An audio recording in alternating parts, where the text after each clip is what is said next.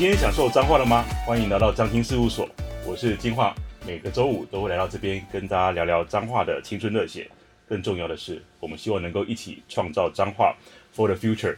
今天来到节目是我们的好朋友赖桑，跟他也带来一个好朋友，就是这个曾崇尧。好啊、大家好，我是赖桑，然后是稳定飞行模式咖啡店的老板，然后也是。永乐街土地公一，你好啊、呃，我是呃佐真文物艺术的老板，真的曾崇尧。嗯，好，那个赖赏，你今天带这个朋友来是什么样的原因？就是说你们两个好像是已经在那个地方已经伫立了有没有三十年？我我的话是大概二十几年而已，然后为什么会带带这个朋友来？就是他是从小在这里长大的人，嗯哼嗯哼，对，所以他看到的东西比我看到的还要更多，嗯哼，所以我就觉得一定要他来讲一下永乐街的一些以前的、嗯、的事情的，对，因为青发处成立之后啊，我们一直相信说青年的创意跟创新的这个能量，如果能够导入街区的话，是能够让街区。嗯，看到新的一种转型的一个动能，而这个东西是其实我在国外的生活经验告诉我的。那年轻人，尤其是有这种创意背景的人，可以去呃导入，不管是商业经营的模式啊，或者是说怎么样让他们的环境布置能够更美，然后去影响街区的整个整体的质感，这样子。哦，对。那这个人生土地公的小赖这边，其实已经是变成整个永乐街的这个。地标，可是其实你你的这个稳定飞行模式其实藏在巷弄里面的，对。可是这个是很特别，大家都说，嗯、呃，经营一个商店最重要的就是 location，location，location location。那你反倒不是选择那个最醒目的主要干道上面，嗯、然后是在巷弄里面。对。那跟大家谈谈这一块，其实你、嗯、你这过去二三将近三十年的这个在那边的一个创业的一个历程。其实也是从大街到巷弄里面，对，好、哦、跟大家聊聊这一块。我我一开始其实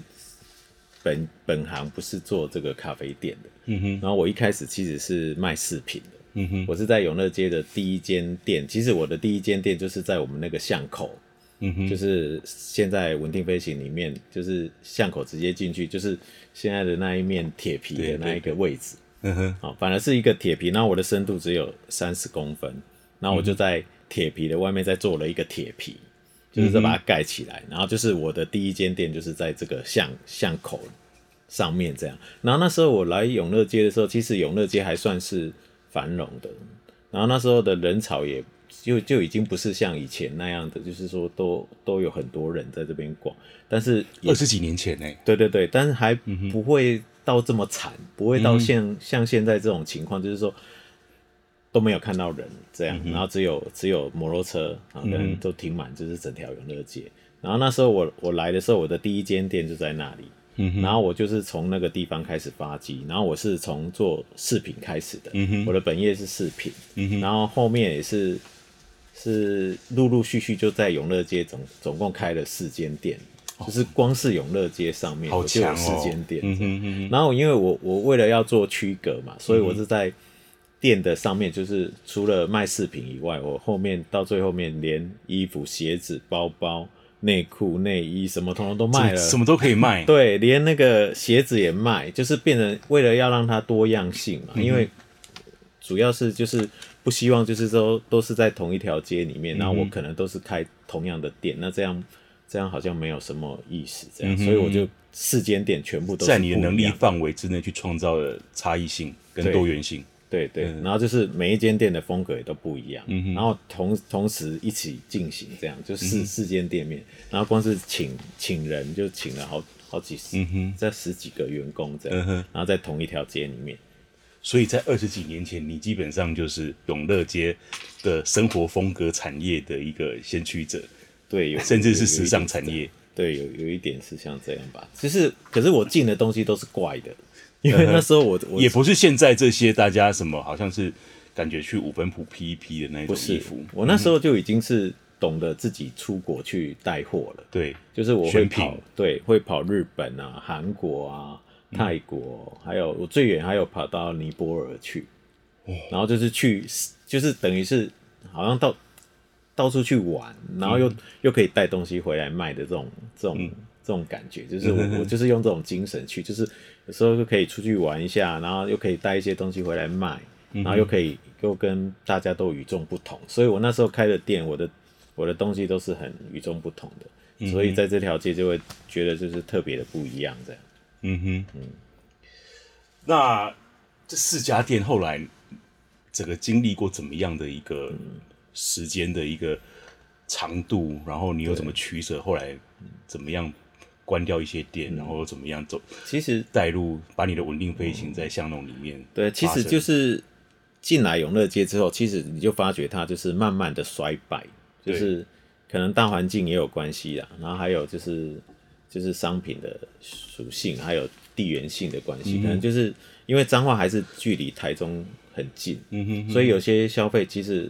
彰化有很多高的消费都是往台中跑，对，然后反而就是比较比较 local 性的，就是一些吃的吃的产品，可能就在彰化它就比较跑不了嘛，所以就变成说。慢慢的那个卖东西的那种氛围就会慢慢越少，然后还有加上就是网络的网络的盛行，然后很多人大家都是到网络去选购了，所以慢慢的你就会发觉说，哎，永乐街怎么一年不不如一年？然后我们这样做下来，其实我们的业绩也是一年真的一年不如一年，嗯哼，就是一直慢慢的缓慢的让它。降下来，这样，嗯、然后也因为这样缓慢降下来之后，我的店就从四家店就变成三家店，嗯、三家店又变成两家店，然后到最后变成剩一家店这样。可是与此同时，你又去台北展店。对，当当时我我就就有自己自创品牌的那个概念，嗯、哼因为我我自己是读美工嘛，所以有很多的设计我都自己会设计，所以我就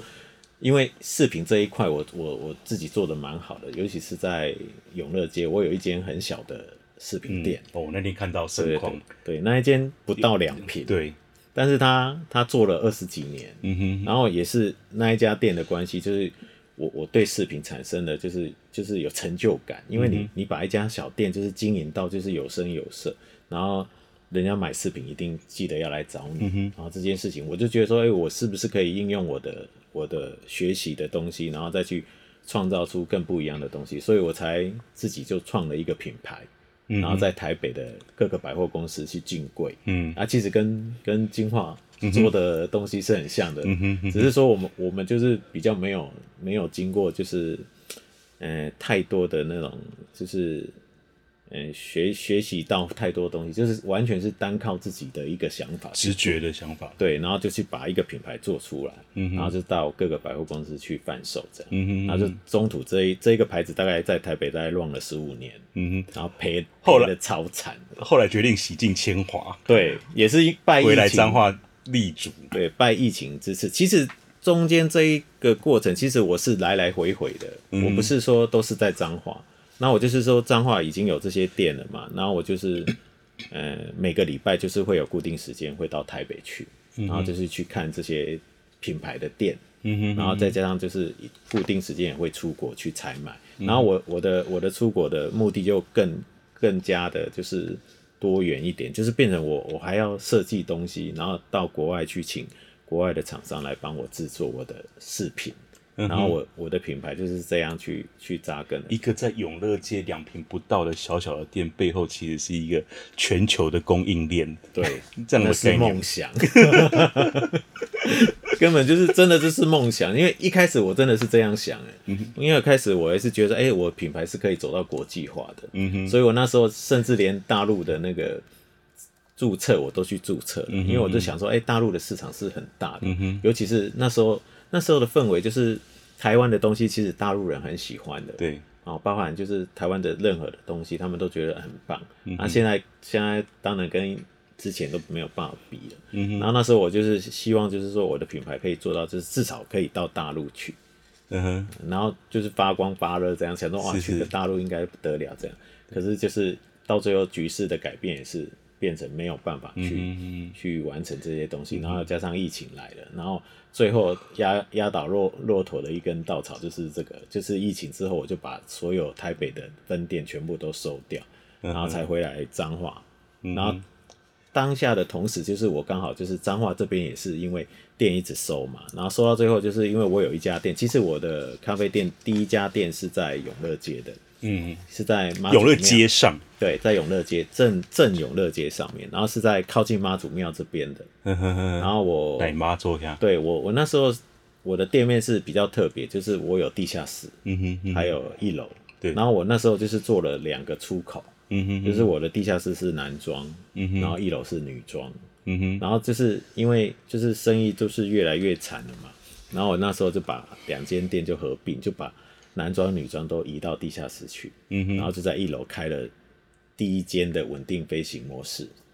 这是几年的时候？这个大概六七年前，是是，是，大概七年前的时候，就在那边就开了咖啡店这样。嗯，然后那时候也是一开始的时候是根本没有人敢进来的，因为风格很诡异，嗯哼，因为我。整排永乐街都是明亮的嘛，嗯哼嗯哼，然后突然到到我们那一间的时候是有点暗黑，对，暗黑，有点哥德式的吸血鬼的那种，对对对，然后里面有满满的都是老物，对，都是都是旧的东西，然后掉的满满的，嗯，然后只剩下路可以走跟座座椅可以坐而已这样，嗯，然后结果里面是在卖咖啡，对，然后大家大家都觉得很好奇，这样，嗯，就是怎么会有一间这样的店啊？也有很多人来要要来找这家店找不到，因为他会经过的时候，他因为光线的关系，他看不到这间店。嗯哼。然后也是因为这样之后，之后我就是因为开始对房子比较有兴趣，嗯、也是早早些年没有想到要买房子这件事情，然后是到了那、嗯、那几年的时候，就特别想到说，哎、欸，那我是不是应该要来买房子？嗯哼。然后才。才下定决心去买房子，然后可是我的第一间房子不是在彰化，我的第一间房子在台北，嗯哼，然后就在台北买了一间房子，嗯哼，然后结果真的很成功的对创业家，对对，买到台北去了，对，还在西门町的这个对对黄金地段，对最最最热闹的地方，对这样，嗯，然后结果我买买下来的时候，其实当当时也是误打误撞的，就是想说只是买一个地方，因为常常要去台北嘛，嗯哼，然后就想说，哎，我我买了，我可以。去台北的时候，我可以住在那里，嗯哼哼，我就不用说啊，还要再去找旅馆这样住，嗯，就是很麻烦这样。结果买买下来之后，就是就是那个漏水的问题，就是我第一间房子就是一直解决不对，解决不了，嗯。然后后面就是跟房仲讲完以后，房仲就说啊，不然你就把它卖掉这样。结果我我卖掉的时候，我竟然赚了第一笔钱，才知道说哇，原来卖买卖房子这件事情比开店。更有赚头，这样、嗯。然后那时候就会觉得说，哎，那我是不是应该要转行了？对，我是不是应该不要再做这个视频、嗯？我是不是要来买房子？然后那时候就开始一积极的一直在想要买房子。然后又买了台北，又买了第二间，就是把这间卖掉以后，又买了一间套房。然后真的套房真的就是被套住的房。嗯、然后我那第二间就真的被套住了，然后所以就没有在台北买了，然后就直接回来买彰化的房子。那也是。买了第一间房子，也是很顺利的，在彰化买了一间老房子，嗯，然后也是他他那一间稳定飞行的所在地，不是不是，那又是另一个了，就是最先、嗯、最早的时候就是买的第一个房子，然后那个房子其实我我一开始买的时候，我我就有很多想法在里面的，嗯，就是我我想我可以把我的咖啡店搬过去，嗯，然后或者是说我可以租给别人，或者是说我可以。可以就是看看有没有学生喜欢来这边做进驻啊，做一些创作或者一些表演的东西在里面这样，嗯、所以我是三个东西都同时进行，东西先来，结果很巧，就是全部一起来，嗯哼，就是我我我已经计划好了，也去文化局申请补助了，然后补助也通过了，然后在通过的当下也是有人要来买这个房子。然后有学生要来租这个房子，好像宇宙听见你想要反向 扎根的决心，这样让你一次发生。怎么会全部都在一起？就一起，然后可是一起，那你一定选最大最大获利值嘛？最大获利值是什么？就是卖房子。嗯哼，因为那时候就是因为有这些因素的关系，所以买的这个人他也是对老房子很有兴趣的人。嗯，然后因为我的房子感觉好像我我的房子被文化局认可了。嗯哼哼，然后他就觉得说，哎，那这个房子是可以买的。所以我当下是很顺利的把房子卖掉，嗯，然后卖掉以后，我的计划就没了。结果在在这件事情都解决完以后，我就开始在在又开始来找房子。结果我的第一间房子就是我一看看那个中介的介绍，我看到的第一间房子就是现在这个稳定飞行模式，嗯哼，就是巷弄里面的这一间老房子，嗯，然后也是很顺利的去把它买下来。我不知道听众朋友有没有去过小赖的稳定飞行模式哦，它基本上它是它里面的一个，里面已经变成它的所有的。艺术的实验场域这样子，对，每一个角落都是一家店，甚至很小的那种一两平不到的楼梯旁边的空间，也变成是你可以去占星、读那个塔罗牌啊，或者是一些空间这样。对，就你让很多的创意工作者一起在里面进驻，嗯、变成是一个垂直的一个聚落。然后每次，其实我大概是，嗯，我上任前大概一两个月。才真的见到你本人，本来我们就是网友这样子。对对对，一直在网络上。我记得就是小赖有一个很特别的地方，就是他每次在讲他的梦想跟愿景，那都不是只是一个文字上面的一个叙述，就是你很会引人入胜。那个你每次在传递那个画面的时候，就是你已经把那个空间的场景该如何布置，都在都已都已经脑子里，而且你会有一个。带大家心向往之的那一种能力，嗯、让大家相信说，可以，他一定可以做得到，嗯、是你心里想的那个画面。我们彰化县政府的这个力量，对，希望有机会能够让永乐街有一个新的生命。嗯，你觉得你的这个视角跟很像是看到未来的这个预知那个画面那个能力，对，你要不要跟大家谈谈？你可以，你对永乐街的一个想象会是什么？整条街哦，对，好，其实我是右脑思考的人，嗯，所以我对于文字跟数字这些东西，我就是特别的没有概念，而且很很怕明明赚那么多钱，然后又买那么多房子，对，没有，其实真的就是那个，我觉得这是右脑的，就是给的给的礼物吧，就是。因为我每次看到一个空间，我就会有想象，嗯哼，或是会有会有规划，就会在脑子里面跑出来，嗯、就是会知道说，哎，这个地方应该要怎么改啊？这个门应该要换到别的地方去啊？这边应该要多什么东西？我觉得这个都、嗯、都会在我的脑子里面已经有一个印象出来的，嗯，而且是很清晰的那种感觉，就是它的可行性是非常高的。就是我我想完以后，我就知道它可以做，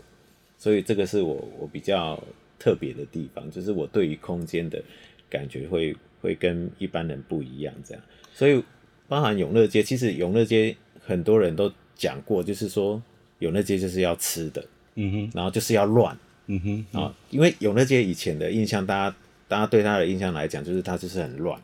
然后它就是很多小吃，然后很多很多人在那边就是。就是几乎都没有美学概念的，就是大家都是把东西就是拼拼凑凑，然后放上去。然后可能就小吃就这样啊，随便煮一煮，然后可能这样，嗯、可能可能还是那种越脏越好吃那种那种那种概念，这样。嗯、所以大家都停留在就是永乐街就是要要脏要乱，嗯、然后它才会是兴盛的。其实我我我我倒觉得就是脏话需要一条就是很干净，然后很悠闲，然后我们可以安心在上面走走散步啊，或者是呃在那边休息的一个场所，这样这样的一个生活的质感是可以。是可以重叠的，嗯，有有没有？你觉得这两件事情是不是可以并行的？我觉得是可以的啊，嗯、只是说怎么去做这件事情这样。但是这个这个改变其实是很大的改变，嗯、因为你你现在永乐街的现况，它就是它路已经有一些路岩石了嘛，就是它已经铺铺成这样子的路面了，嗯、所以你要让它再回归到以前那个那个混乱的那个时代，其实。我觉得是有困难的，嗯，因为它也没办法乱成那个样子。他现在就是要乱不乱，要要整齐不整齐，然后要美感没美感，嗯，然后你说他丑，他也不会很丑，嗯，就是他就卡在这个这个点上面，不上不下，对对对。然后要加上原本居民的居民的一些想法，就是老一辈的想法，他都是觉得就是啊以前的美好都一直停留在以前的美好，他没有办法去想象说，哎，其实它可以更美好，它可以更棒更美。的的方式去呈现在这里，像其实我们最容易容易发现的就是台北的中山区。嗯哼，其实中山区这一块，你就可以去看到，对对对，你就可以看到它整条街区的改变，就是它它中间它做了一个像公园似的新中山线性公园。对对对，像公园似的的走道，嗯、然后两边的店面自然而然它就改变了。嗯哼，它就是那一些小吃的的东西就不见了，就变成取而代之的是什么？就是一些精品店。嗯，然后还有一些高级的餐厅。嗯哼。然后在那边两侧这样走，然后你在那边逛的时候，它两边又通通都是种满树了，以前是没有树的嘛。嗯哼。然后又它的坡道又会做的高高低低的，然后有有高有低，然后整个整个都是干净的，嗯、然后整个都是用洗石子是洗洗出来的，嗯、那个氛围就觉得哦，那个气氛很好。晚上你就特别想要去那边逛一逛。那你在那边逛的当下，你就会想要吃东西嘛，嗯、然后想要买东西。我觉得这个是彰化可能是。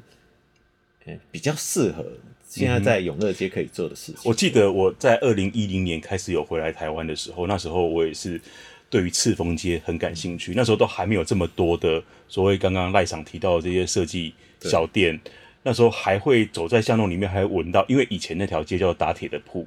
所以里面还有很多是修理这种机械零件的，那个机油味都还是闻得到这样子。哦，我当时就看中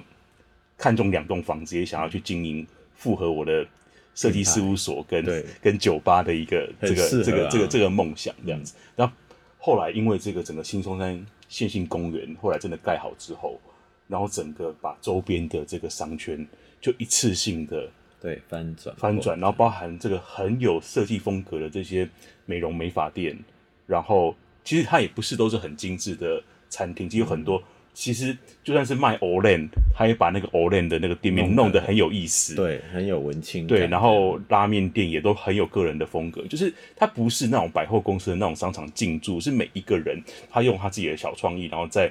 不大的店家，然后去让这个这这整整条街新旧交织，然后你就是会觉得，即便它就是一个格子状系统的一个旁边的巷弄，可是你会觉得。你会一直想要进去里面探索，每一个街角都是不一样的店家，你就会不由自主的想要去逛巷弄，会一直想要往里面往里面钻。所以你觉得这个东西是是很棒的啊？我觉得这个这个方式很适合永乐街来做这样的事情。崇尧是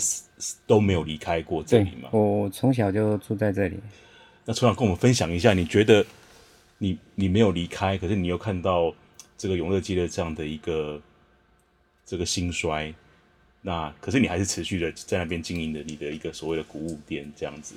你对他什么样的看法跟期待？嗯、我原本也是就是从从上上班族转转到回来自己开店这样。对对，那可是从小从小坐在那边就可以看得到，哎、欸，以前的呃永乐街的给人家的感觉就是很很繁荣哦，人很多，每天。晚呃下午到四五点就开始这些摊贩啊，什么人都就都进来了，一直到闹哄哄，一直要到到十一二点这样子，嗯、甚至都有。对，那到后来这边一直改改造成这个呃形象商圈，嗯、那这些摊贩都不见了。所以你是认为他应该再回到以前那个样子？呃，当初其实做这个规划的时候是。跟哦这些店家，其实大家都有一个愿景，就想说，哎、欸，也是想说，呃，把夜市永乐街夜市做有一个改变，这样子。对对，不要再像以前这样子。其实对过去那个房那个那个很很繁华那个景象，会不会对于你们住在里面的人，其实有也是一种干扰？嗯，会。对，以前以前那种那种在在在。在读书的时候会觉得哇，外面这样拿麦克风啊、喇叭啊、放音乐的啊，这样子你根本没办法专心读书的。嗯哼嗯嗯嗯。所以只是其实曾经大家都期待它的改变，对，然后觉得会变得更好。嗯哼。当初好像那个那个逢甲商圈还来永乐街取经，对对，还有这种事情。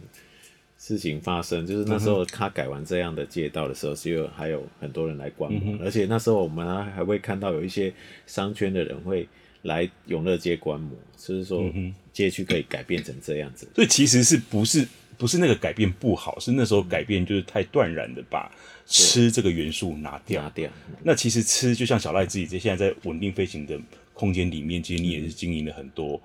融合吃，然后吃也可以跟在地的，比如说你的知名的香菜咖啡，对，也是跟我们这个彰化在地很特别调斗特调出来的这个北斗的研发出来的香菜咖啡这样的概念，在你的彰化市区里面的店呈现。然后你现在二楼也带带来了这个在线西很有名的面包店，十二分之一。吃这件事情，我常跟大家分享说，其实吃不是只是那过去大家对于这种夜市生活小吃这件事情，当然这个嗯，我们很喜欢讲脏话的小吃，对，那个都是很棒的。其实我们就就像我以前在纽约生活十年的时候，就很怀念脏话的小吃。然后我即便在台北生活的时候，我会觉得怎么各个地方那个。控骂崩根本就是像是塑胶一样，对啊，对，不像脏话的。对，然后每次一回到一回到家，都先没有先回家，先到中山路上面的那个控骂崩，先吃完再再再回家这样的。所以只是说城市都需要进步，我们要希望让大家看到彰化的光荣感。未来期待永乐街的三点零版，它可能还是不会把吃拿掉，甚至我们觉得它应该回来。所以它应该吃这件事情变成是一个生活风格的一个调味料，嗯，然后变成让我们整个街区是有机会有一个新的新的改变，对，这样子。对啊，其实吃是蛮重要的。像我我觉得脏话很可惜的，就是说我们脏话其实有很多很厉害的的，像控骂本啊，还有素食面啊，嗯、还有这些林林总总，其实蛮多的。可是真正的去把它创新或是改变的其实不多，嗯哼，就是还是维持在第一代的那种创业的那种精神，就是还是很简单化的，它没有做品牌包装的，嗯哼，哼，然后很少有品，很少，几乎控肉，光是控肉饭这件事情就好，你几乎看不到有什么品牌出现，就是脏话那么多，但是它没有没有一个一一家店去变成一个品牌，嗯哼，啊，可能可能就是。有的只是做的稍微好一点，他可能把名字哦，就是就是重新设计一下这样，然后、嗯啊、这样已经算是很很大的改变了。然后、嗯啊、其实我觉得他就是没有，都是朝向这种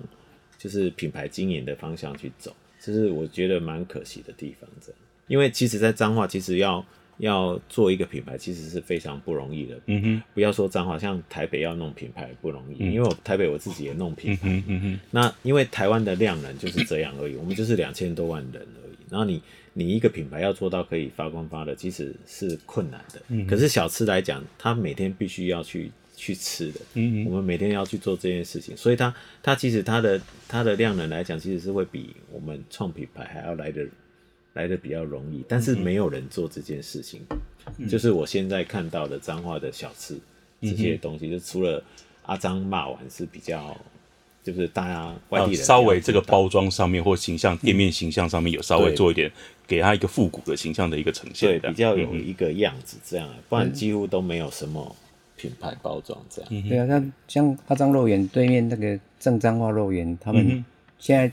已经算算是第三第三代第三代第三代，嗯哼哼，对啊，其实还是要期待那个下一代，像木瓜牛奶的第二代也也也又出来，他们也弄了一家店，子在永乐街的民生路上。对对对，我那天有去，对对，也是就很复古。对，他就是有有这种精神在。其实彰化需要这些东西，其实更更需要去鼓励这些二代，就是这些。老的老的传统的这些美食的二代，应该要出来去做一个转型，嗯、而不是说还是固守它原来的样子。嗯哼，所以这是真的是蛮可惜。就像北门口好了，北门口也是一个彰化人很很熟悉的肉圆，嗯哼，因为它的肉圆很特别，它是脆的嘛。嗯哼，所以只有一个阿阿三，阿三其实也是北门口出来的。哦，是，对对，嗯、但是它就是比较有。包装一点，嗯、但是那个包装我觉得还是不够，嗯哼，就是它还是需要再再更明显一点，更更明确一点。你讲到这件事情，就让我想到，我二零一零年到二零一二年比较常跑大陆上海的时候，那时候还有北京，就是那时候意外在那边看到，呃，他们把那个台湾的这种烧饼油条这个文化带到那边去，然后取了一个名字，也像是什么桃园桃园什么的一个，哦、那整个把它包装成。一个品牌，品牌，然后整个空间好像走进一个眷村里一样。对，那其实听说后来那根本完全不是台湾人开的，就是大陆人开的，可是他们就是很会把台湾人有的这些东西，然后再去那边用这个整个形象跟品牌去帮他加值哦。所以这件事情其实现在整个全台湾在聊设计导入城市治理这件事情，其实它已经变成是一种城市进步的一个象征了。对，那我们的下一代其实现在，嗯，年轻人在外面也都看很多。那其实我常常觉得说，要让一个城市对年轻人有感觉，它已经在进步了。其实。美学跟设计是最容易让年轻人觉得说，哎、欸，我的家乡在改变的。对他，当他看到改变，他就会愿意愿意回来看看，嗯、甚至带朋友回来这样子。我常常在呼吁啊，就是说有一些政府单位啊，就是说他们对于这些老的建筑或是老的东西，就是珍惜度就是没有像我们那么热爱这样。因为我们这一群年轻人，其实我们都很三号，我们会有连接，也是我们对于老空间对。又想要去把它创造它的生命的这一种，把老空间再再做重新的一个包装，这样就是不是把它完全否决掉，就是把它的东西保存，然后再把它增加它的内内涵，然后让它更不一样的这种做法，这样。然后我们怎么把这些东西做到一个规模，然后让外地人想要来彰化？我觉得这个才是需要去改变的事情，而而。不是说一昧的，就是想要求新，但是永乐街这一块，就是它它已经是新的了嘛，嗯、所以它这一块就是可以做出不一样的的设计的的想法，也不能说整个城市通通都是老的东西，那也是要一个就是比较流行性的东西或比较新潮的东西。然后好，那既既然他现在百货公司进来了嘛，嗯、哼哼那其实我觉得就是百货公司这一块其实离永乐街不远。嗯哼，其实他走路应该也不用十分钟，所以也可以在那边停完车之后，对，然后走路来永乐街散步，然后来这边悠闲的一个下午。其实我我我我个人的想法是，我是希望永乐街是可以变成徒步区的，嗯哼，就是可能不要双向通车，可能改成单向通车，嗯哼，然后在在整个街区里面做造景，嗯哼，然后有有树木啊，有景观啊，嗯哼，然后你可能就是。定定期的时间是要封街的，就是可能到晚上的时间，就是车子不能进来，那类似像这样的规定，我觉得这才是一个进步的的感觉，嗯、哼不是说再再让它回到以前，就是我们没有必要回去啊，因为我们是与时俱进的，就是一直要让它进步的，怎么会要再走回头路，然后让它再变成一个乱七八糟的地方？这样，嗯、哼我觉得不需要这样，嗯、哼就是应该要让它往前走，然后让它。开出不一样。其实这件事情就是回到一个，其实在美国的城市的运动上面，也是一个全世界的在都市都市设计的思潮上面一个很重要的意见领袖，叫做珍雅各。嗯、他其实在他的推动上面，把成功的守护了很多纽约本来要被盖快速道路，然后因而想要拆掉的一些旧街区，包含当时荷兰人。先来到纽约曼哈顿岛上，然后去盖了很多很像你走进曼哈顿那个巷弄里面，你却好像以为去了荷兰的欧那种阿姆斯特丹的那种小镇，那种斜屋顶啊，然后会弯曲，然后或者门的前面都会有一个厢房，其实它算是一个很像马厩的一个、嗯、一个一个空间的一个使用方式。对对对，然后他他在书里面他常常提到一个他的有有一本书叫做。一个伟大城市的诞生与死亡的，嗯、就是说，他认为一个有魅力的街区一定是，就是说，你会让人想要一直往前走，然后它一定是新旧并存的，它也不会说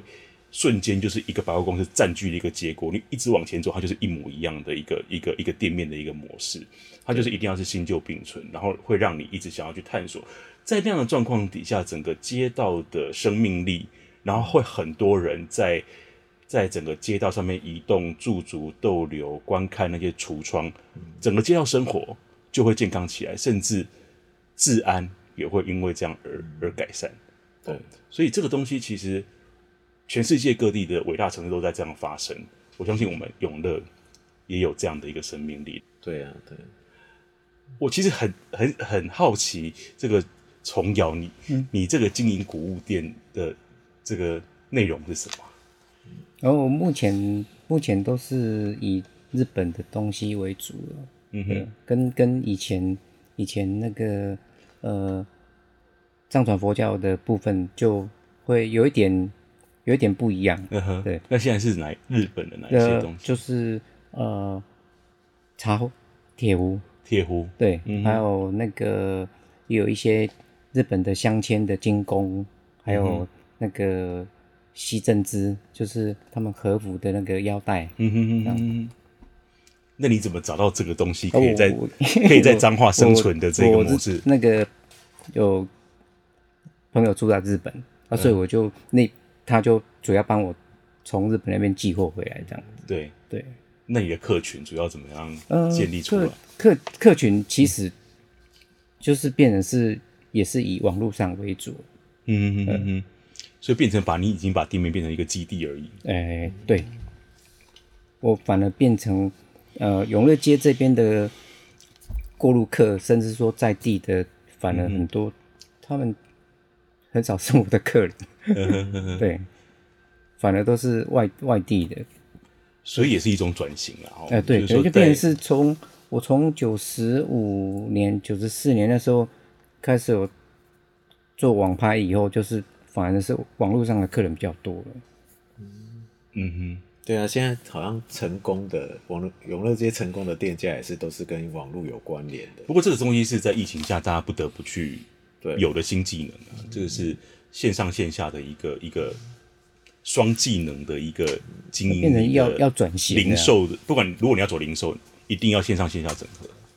然后前一阵子不是有一个，我们有一个那个素食小夜市，对，其实这个最大工程啊，对对对对对，这个再聊聊看，对，也是重瑶，因为他去上礼拜六啦，哎，哇，突然就是大家有小赖 po 了一个文说，永乐街回来，永乐街回来了这样子哦，对，终于了我们接下来十月的永乐回来季的，对对对，因为我本身是素食，对，我吃素食的。啊，所以变我我之前就在在。那个 FB 上面就有去看到素食小夜市，就是乔治汉堡他们，我想说，哇，怎么这么红啊？对，我，我觉得啊，他们来到彰化的时候，之前都是去中中央路桥夜市那边，对，而且大概半年才来才来一次，对。然后我去了一次以后，我就看说，哇，诶，他真的平在在网络上，他有在抠他的。的粉丝，嗯、所以到每一个地方都大排长龙。嗯哼，对，而我就觉得，可以有机会，有机会可以，真的是可以邀请到他们来来永乐街这边。嗯哼，对，那我就跟跟我们的那个副会长那边建议。对对，殊不知他真的带来那么多粉丝，对我想说，哇，彰化的吃素人口有这么多吗？欸、应该是说，呃，其实应该有很多其其实不是吃素的。你觉得那重点不只是吃素，对不对？因为我我我我虽然那天不在，那可是我看到他们那些摊商的那些每一个餐车，其实也都相当有设计感。对对对，他都很用，很每个都很用心，而且把素食这件事情再诠释成那汉堡也有素食啊，或者是对对什么盐酥鸡的啊，也可以有素食的。所以那个东西其实就像是我们刚刚对一直在聊的对于街区的期待，重点都是你怎么你是不是有那个再诠释？嗯。的一个能力，这样对，就是永乐街也是要做在诠释的这些方式。所以这件事情，因为之前有大家每次想要去救活一个街区的时候，或是要会活络一个公共场域的时候，就会想到要办市集这样子。对，可是市集也不是说你把摊商填满就好了，嗯、那个市集是不是有一个主题性？要不然，其实现在全台湾各地的事情也很多，到处都有。对，那我们怎么样？那那个市集本身就有一个。主题让大家就是说很像是追星一样，就是说人家来了就是会想要去体验这个本来日常生活里面不会看到的东西。哦，所以所以其实经营的经营市集也是一种一种一种 know how。那我们就真的期待，就是接下来我们呃为永乐街播种。其实要我觉得最近已经有有看到有一些成果。其实一开始。金华要来做这些事情的时候，其实我是很开心的，嗯哼，因为我觉得这个是很难的一件事情，嗯、哼哼。所以你要来做，我就觉得其实我我也是心里是有点在偷笑，就是说哦，这个这个到底要怎么做？嗯哼哼。这个这边的居民实在是太永乐街的居民实在是太难沟通了，因为有一些老一辈的想法，你真的很难去突破，嗯、他们他们既有的那个那个想法在里面，嗯、你要去给他一个新的东西的时候，他是没有办法接受，因为他曾经受过伤害了，他对，他曾经期望过，然后失落过，对对对对，然后他不知道我们现在来做的事情是完全不一样的，嗯哼，但是他他就会有一个有一个防防范的心态。不过事实是现在已经算是已经是最谷底了，对，不管你怎么做，应该。对，应该不会再往下。对对对，就是因为有这个谷底，所以才有那个机会。有一些店家已经开始有有不同的那个，他的反应有不一样。以前是可能很激进的，就是一直抗议的东西，那就很消极的这样抵制你这样。对，然后现在已经开始这个声音又慢慢比较小了。然后包含就是我们现在看到，就除了永乐街以外，其实光是成功路跟那个民生路，嘿，这两条街现在很多吃的店家进来的，而且都。最近都在装潢，因为夜夜市的话，我们就是去高赛夜市就好了，干、嗯、嘛要来永乐街？嗯、所以我觉得它可以区分开来。其实永乐街应该要走一个就是比较精品式的餐厅这样。然后光是民是民生路吗？我们那一条旁边民生路，对，它现在就有两家，有一间烧肉，嗯哼，还有一间秦秦汤会吧？对，都是在装潢，而且都是很高级的哦，嗯、而且都是。看得出来都是年轻人来开店的，嗯、我觉得这个就是我们目前看到它有一些效果反反映出来的，嗯哼，所以我觉得蛮蛮期待。所以延续着这个永乐街周边的成功名声，对，已经有越来越多这种呃新创店家的进驻，对，也包含也算是拿了我们这个创业圆梦补助的这个原味食堂，对，也在这个太平街上，对对。那其实因为周边的这些路面，嗯。嗯、呃，都还是。允许这个车辆通行的，那 maybe 未来如果我们永乐街也是可以呃导入一些有质感的这个这个餐饮的一些店家，嗯、然后再把这个步行的空间再整理得更好，或者整个街道的这个商家的立面那、嗯、些旧的招牌可以再重新做一个整理，或路灯重新做一个整理，我想它应该会是一个整个永乐泛永乐商圈。很好走逛的一个一个一个街区，啊，我想，我想一个街区的改变，尤其曾经繁华过的，大家都有供奉或者是 enjoy 过它的那个曾经美好的的的年代。嗯、那这个东西其实就很像是很多传产，它曾经成功过，那二代要回来，就我们现在就很像是他的二代，对，然后回来想要改变他，他们会害怕，对。那可是这个过程当中，其实他就是成功不会是一朝一夕，可是。嗯呃，反正过去他已经尝试过了，然后现在算是一个谷底。那未来我们还是会持续跟大家沟通。那希望大家慢慢都对他有一个有机会实验出一个新的可能的一种、嗯、一种期待。对、嗯，所以城市的再生它不会一次到位，嗯、可是需要有一个愿景，大家去共同努力。嗯、而这东西绝对不是一个单纯拥抱过去的光荣这件事情，它就可以呃接下来再持续的永续的往前走。对。好，那今天应该是因为时间差不多了，这样子。那那我想，这个有没有对于青年 想要分享的话？希望呃，我们希望能够更多青年对彰化有认同感，甚至愿意返乡，这样跟大家分享一下。好，我的想法是不要回来。为什么不要回来？就是你不要太年轻的时候回来。嗯哼，你年轻的时候，你就是要出去外面闯，嗯、就是要出去外面看，多看多学，多多多多的去体验这些东西，然后你才有办法回来，把你的养分带回来。对，才有办法回来滋润这一个脏话。可是其实你也没有，其实你一直都是往返嘛，你对你你还是都活在呃生活在彰化。嗯，只是我我我我是那种比较很激动啦，对，就是一直跑来跑去，跑来跑去的这样，嗯、因为我也喜欢这样跑来跑去，因为我觉得会。你跑到一个地方，其实你会转换你的心境的，对，会不一样的。然后就是你出去以后，你才会看到不一样的风景。嗯嗯、然后你再回来的时候，你才有办法把你这些这些你看到的、你你体验过的东西，再回来，再跟这个土地一起